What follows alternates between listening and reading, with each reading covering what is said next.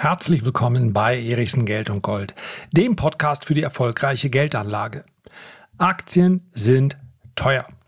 Diese Aussage darf man pauschal in den Raum stellen, weil sie stimmt. Es gibt aber eine Branche, die ist trotz der guten Entwicklung in den letzten Monaten immer noch richtig billig.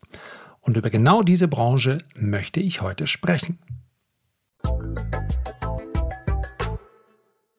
Es gibt eine Branche am Aktienmarkt, die ist immer noch richtig, richtig günstig. Da winken hohe Kurschancen und hohe Dividenden. Gibt es praktisch in keinem zweiten Sektor derzeit. Die Rede ist von Öl- und Gaswerten. Disclaimer Nummer 1. Denkt ihn euch bitte ganz, ganz groß. Wenn die Dinge anders kommen, als ich es erwarte, dann wird man mit Aktien aus diesen Branchen viel, viel Geld verlieren. Die Börse ist riskant, selbst ein Totalverlust ist möglich. Und Disclaimer Nummer zwei. Bei Öl- und Gasaktien kann ich mir vorstellen, dass der ein oder andere meint, ja, aber hast du nicht darüber gesprochen, wie sinnvoll du es findest, erneuerbare Energien zu fördern? Wie sinnvoll du diese ganze Entwicklung ansiehst? Ich werde gleich noch etwas zum Klimawandel sagen. Ich möchte aber an dieser Stelle auch gerne mit auf den Weg geben. Mir liegt es fern, ein Moralist zu sein. Es geht hier um Geldanlage. Hin und wieder tauchen natürlich mal einzelne Themen aus meinem Leben auf oder ich spreche mal über die Familie. Und ja, es ist noch nicht mal gesagt, ob ich in Öl- und Gasaktien privat investiere, aber ich möchte darüber berichten, ohne dass einer die Moralkeule schwingt denn dann müsste man in ganz, ganz vielen anderen Grauzonen sich fragen, darf ich diese Aktie kaufen? Darf ich diese Aktie kaufen? Ja, selbst bei vielen Aktien aus dem Sektor der erneuerbaren Energie müsste man fragen, ist es jetzt wirklich sinnvoll, die zu kaufen? Windräder, Windkraftanlagen.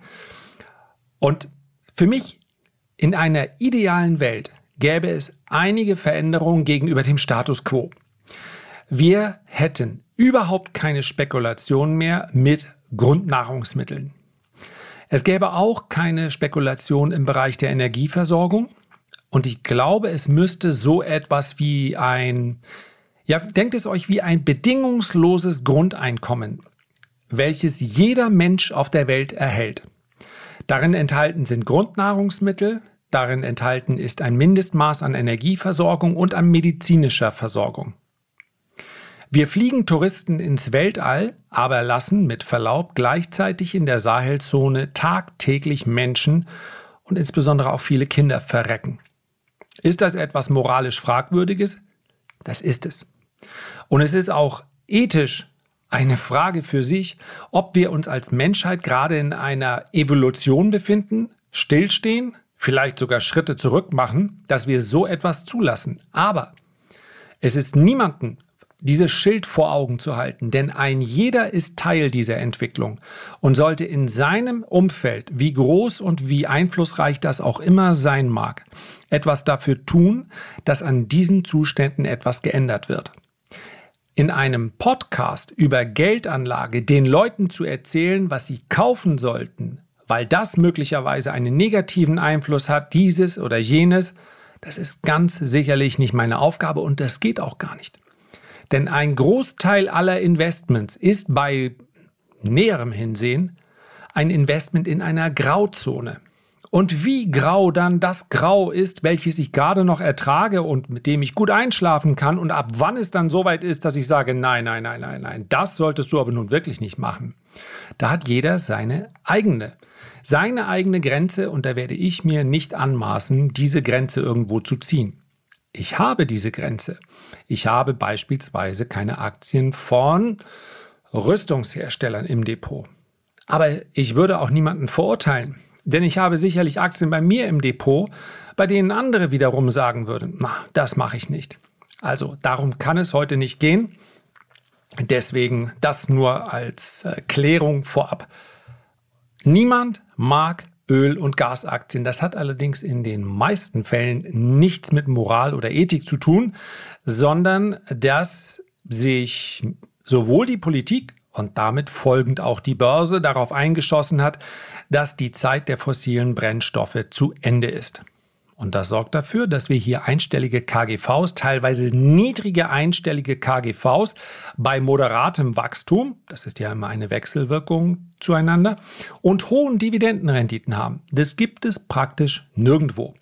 Die Angst davor, dass immer mehr reguliert wird, dass keine neuen Ölfördervorkommen und so weiter nicht nur nicht mehr zugelassen, sondern möglicherweise auch bestehende Förderstätten geschlossen werden. Das ist alles berechtigt. Nur das bedeutet natürlich, dass der Preis steigt.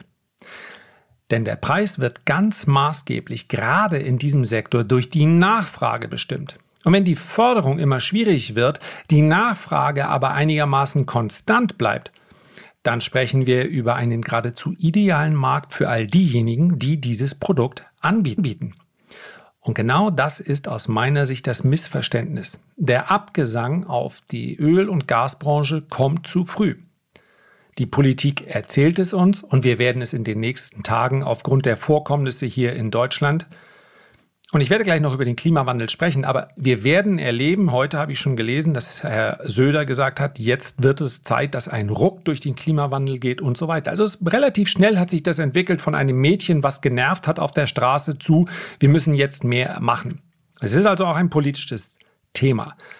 Aber gleichzeitig wird der Ölverbrauch global betrachtet mindestens konstant bleiben, über viele, viele Jahre hinweg. Es ist schwer, da Planungen über einen Zeitraum von sieben bis zehn Jahren zu machen. Bis dahin erhalten wir es aber einigermaßen verlässlich und es spricht wenig dafür, dass in diesem Zeitraum der Ölverbrauch global sinkt. Wir haben vor 250 Jahren in ganz Europa und später dann in weiten Teilen der Welt einen massiven Anstieg des Energieverbrauchs gesehen. Der hatte unmittelbar zu tun mit der Industrialisierung. Mit der Industrialisierung ist der Wohlstand gestiegen und der Ölverbrauch ist gestiegen. Diese Korrelation ist extrem eng. Je höher der Wohlstand, desto höher der Energieverbrauch. Und in diesen 250 Jahren seit der Industrialisierung hat sich ja auch wahnsinnig viel im Energiesektor getan. Oder? Tatsächlich hat sich fast gar nichts getan, wenn man sich andere Entwicklungen anschaut. Ja, die Kohle hat Holz oder sagen wir mal Biomasse in vielen Teilen ja, immer noch knapp 5 Prozent. Wahnsinn. Äh, Wahnsinn, wenn man sich das vorstellt. Knapp 5 Prozent des weltweiten Energiebedarfs werden immer noch gedeckt durch, den, durch das Verbrennen von, von Biomasse, von Holz sehr häufig. Also, aber wenn man sich das global betrachtet, hat Kohle Holz abgelöst. Dann kam Öl und hat die Kohle abgelöst.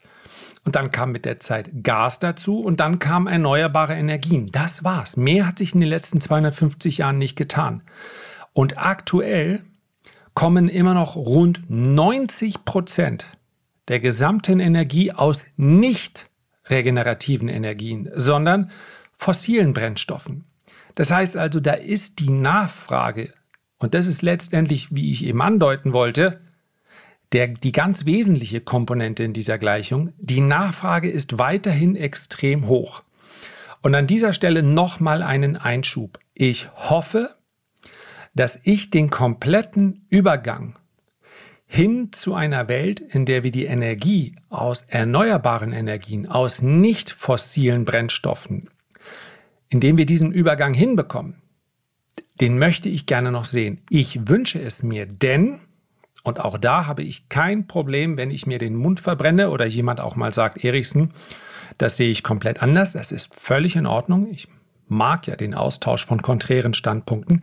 Ich glaube zu 100 Prozent an den Klimawandel. Ich lebe seit meiner Geburt an der Küste. Und wann immer man mit Menschen an der Küste spricht oder in den Bergen, die werden Zumindest zu ganz großen Teilen. Ich bin mir recht sicher, dass wir, ja, ich glaube 90 Prozent darf ich schon sagen, neun von zehn Menschen, die an der Küste oder in den Bergen leben, sind sich recht sicher, dass sich das Klima teilweise dramatisch verändert. Denn die spüren sehr häufig am stärksten die Veränderung. Dass es natürlich auch eine, natürlich, also eine, eine Entwicklung gibt, die zu unserer erdgeschichtlichen Entwicklung gehört, keine Frage aber niemals in diesem Tempo. Wenn es so wäre, dann müssten wir uns noch viel größere Sorgen machen. Und im Zweifel für den Angeklagten, wenn es nämlich ein menschengemachter Klimawandel ist, durch den übermäßigen Ausstoß von CO2, dann gehen wir natürlich ein großes Risiko ein, wenn wir sagen, hm, vielleicht ja auch nicht. Denn dieses Rad lässt sich dann nicht mehr zurückdrehen.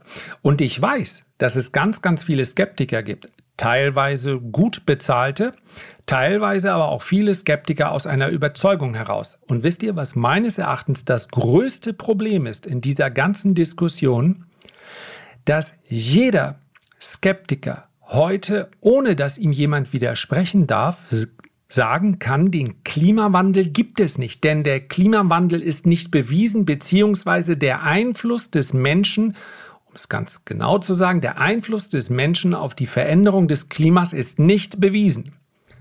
Das kannst du heute in der Tagesschau um Viertel nach acht sagen und niemand wird dir widersprechen können, kein Wissenschaftler, denn dazu ist das Thema zu komplex. Es ist für uns nahezu unmöglich, das Wetter vorherzusagen ab dem dritten Tag. Die Wahrscheinlichkeit sinkt dann unter 50 Prozent. Da kann man also genauso gut eine Münze werfen.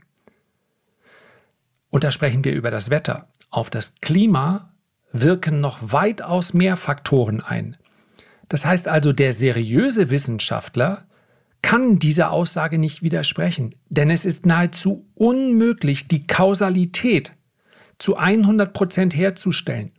Er kann Werte nehmen, er kann Statistiken nehmen und dann kann er daraus etwas ableiten. Aber wenn ihn dann der Skeptiker in die Ecke stellt und sagt, beweis mir doch zu 100 Prozent, dass der Mensch dafür ursächlich ist, dann wird der Wissenschaftler, der seriöse Wissenschaftler sagen, das kann ich nicht.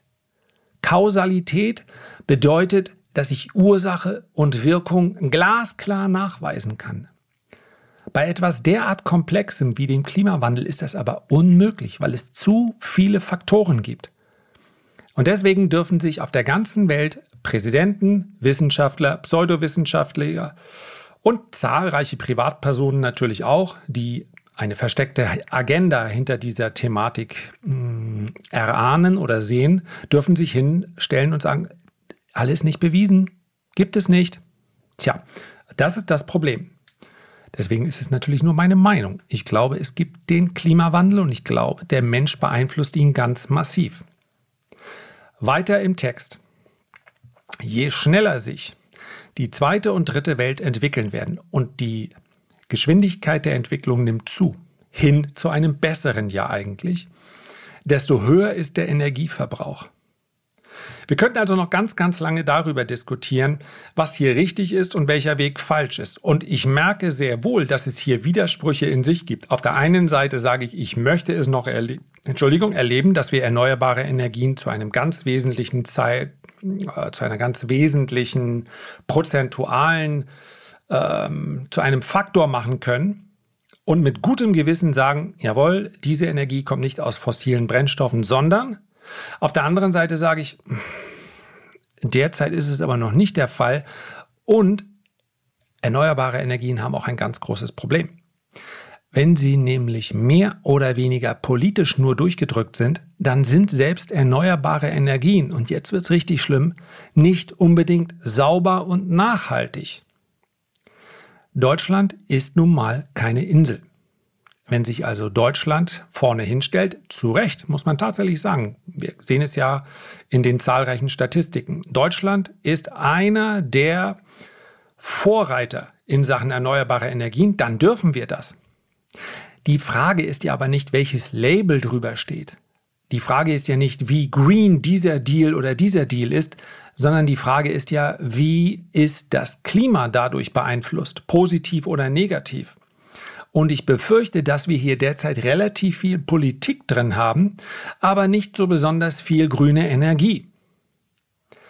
Wir haben in den letzten 20 Jahren den Anteil regenerativer Energien in Deutschland massiv aufgebaut, von unter 20 Prozent, unter 15 Prozent auf bald 50 Prozent.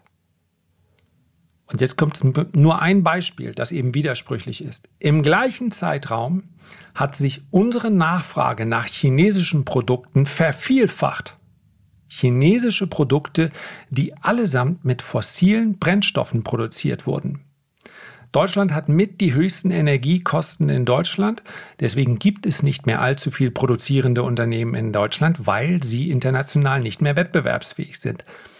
Ein Grund dafür sind die erneuerbaren Energien. Wir stellen also gewisse Güter nicht mehr her, weil sie hier schlicht zu teuer sind. In China ist es viel billiger. In China werden sie dann mit fossilen Brennstoffen gebaut und wir importieren sie wieder. Was ist der Nutzen für diese große blaue Erde? Null. Das politische Ziel ist erreicht. Deutschland hat 50 Prozent seiner Energie aus erneuerbaren Energien gewonnen. Der Erde hat es nichts gebracht. Es ist sicherlich ein extremes Beispiel und man darf hier das auch nicht als Totschlagargument verwenden.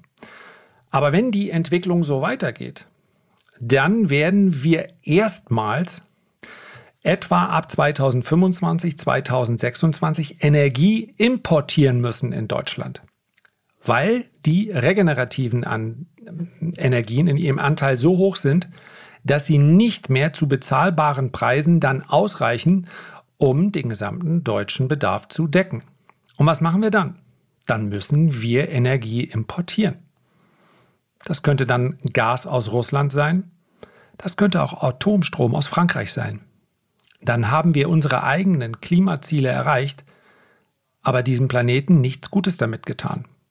Und Atomkraft ist natürlich ein sehr drastisches Beispiel, aber eines, welches es sehr schön veranschaulicht, dass wir eben keine Insel sind. Wir haben den Atomausstieg beschlossen. Das finde ich nachvollziehbar. Und grundsätzlich mal war ich dafür. Im gleichen Zeitraum baut Frankreich neue Atomkraftwerke. Insbesondere für die Menschen in der Grenzregion ist ziemlich klar, dass es relativ egal ist, ob dieses Atomkraftwerk, dieses potenziell gefährliche Atomkraftwerk nun dieser, auf dieser Seite der Grenze steht oder auf der anderen Seite der Grenze. Und so ist es letztendlich auch mit dem Klima. Selbst wenn Deutschland 100% erneuerbare Energien verwenden würde, dann müssten eben andere diese Energien beschaffen. Und häufig sind das eben andere Nationen, die mit fossilen Brennstoffen ihre Energie gewinnen. Das Thema ist also hochkomplex. Und ich glaube, das wird auch noch eines sein, wo wir sehr, sehr viel politische Kraft brauchen werden, denn tatsächlich ist das ein gemeinsames Problem.